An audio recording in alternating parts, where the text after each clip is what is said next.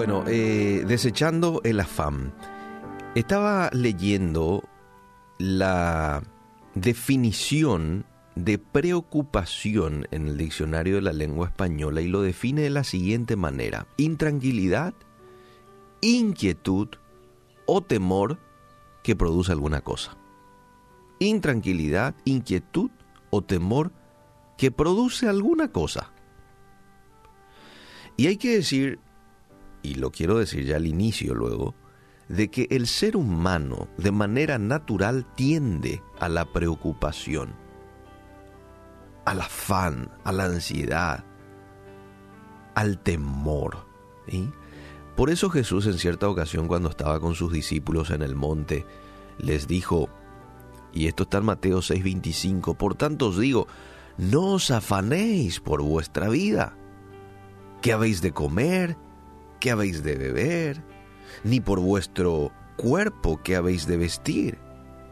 Y les hace la siguiente pregunta, ¿no es la vida más que el alimento?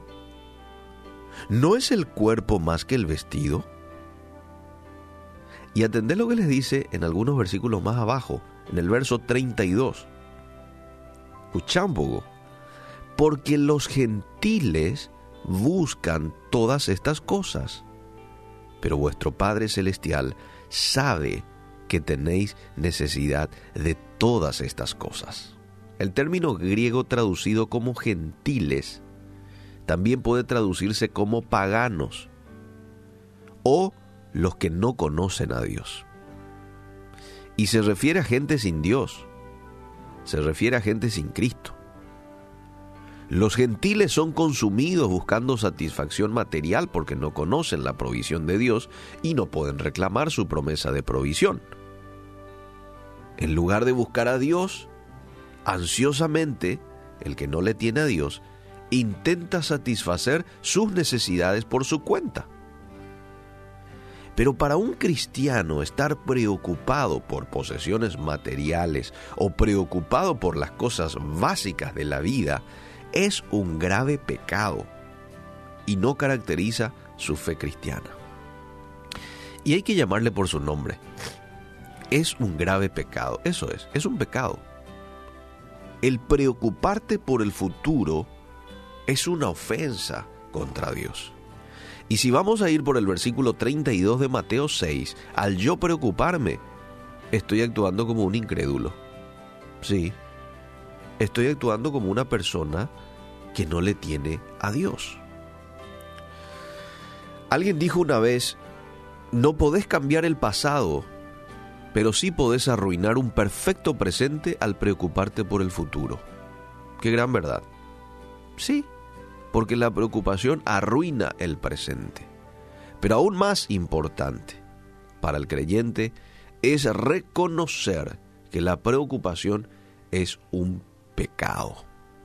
Veámoslo de, esa manera, porque es así. La preocupación, amable oyente, significa que no estás confiando en Dios. Y aquí quizás alguien diga, sí, pero es un pecado muy pequeño. No, no es un pecado pequeño. Mira, el ser humano se comunica de diferentes maneras no solo con palabras. A veces yo comunico algo con mis acciones. Mi vestimenta, de hecho, comunica algo. Mi llegada tardía a un lugar comunica algo.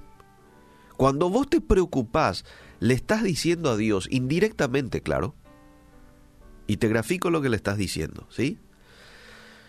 Eh, Dios, no creo que pueda confiar en vos. Lo que pasa es que no creo que todo lo tengas bajo tu control. Y aunque lo tengas bajo tu control, sabes que Dios no quiero estar dependiendo todo el tiempo de vos. Yo quiero tener las cosas bajo mi control. Eso le estás diciendo indirectamente. Y porque queremos tener las cosas bajo nuestro control, es que nos estresamos. Porque hay muchas cosas que no lo voy a tener bajo mi control. Soy limitado. Eres limitado. Y es precisamente cuando me preocupo cuando no tengo las cosas bajo mi control, es cuando precisamente le doy lugar al afán, a la preocupación, al temor en mi vida. La preocupación es un golpe a la integridad de Dios y a su amor por vos. Pero hablemos un poquitito más de lo que significa la preocupación. Significa que estás dudando de la Biblia. Sí, porque en la Biblia dice que no te preocupes, Dios tiene cuidado de sus hijos. En la Biblia dice de que Dios es todopoderoso, de que no hay nada que Él no pueda hacer. Lo que para los hombres es imposible, dice un texto, para Dios es posible. Entonces cuando vos te preocupás, es como que no estás creyendo esos versículos. Ignorás esos versículos. Y vos podés decir, no, pero yo creo en la veracidad de las escrituras. Creo en la inspiración verbal plena de cada palabra. Pero luego si vivís preocupándote en tu vida, con tus acciones estás diciendo que no crees. La preocupación significa que te estás dejando llevar por las circunstancias, amable oyente. Deja que las verdades de la palabra de Dios, no tus circunstancias, controlen tus pensamientos. Al preocuparte, haces que las circunstancias y problemas de la vida sean un problema mayor que tu salvación. Si crees que Dios puede salvarte del infierno eterno, ¿sí? Y yo estoy seguro que crees, ¿verdad? Eso dice la Biblia, sí, creemos.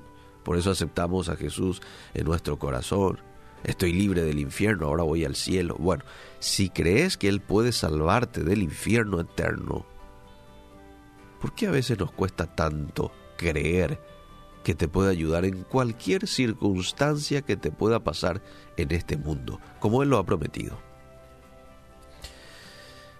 Analicémonos un poco, ¿verdad?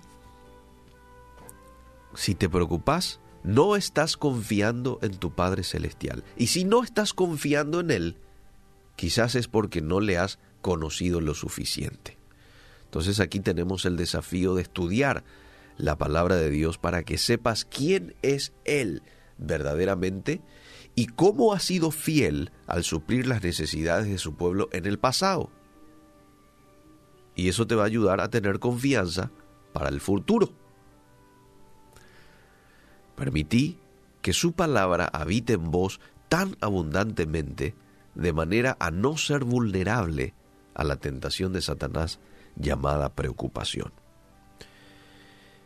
Y hoy te toca a vos desechar cualquier preocupación, afán, temor. Busqué a Jehová y él me oyó y me libró de todos mis temores, dijo el salmista. ¡Wow! Busqué a Jehová y él me oyó y me libró de todas mis ansiedades, también podemos decir me libró de todas mis preocupaciones, porque son todos sinónimos. Me libró de todo aquello que me paraliza, porque eso es lo que hace el temor.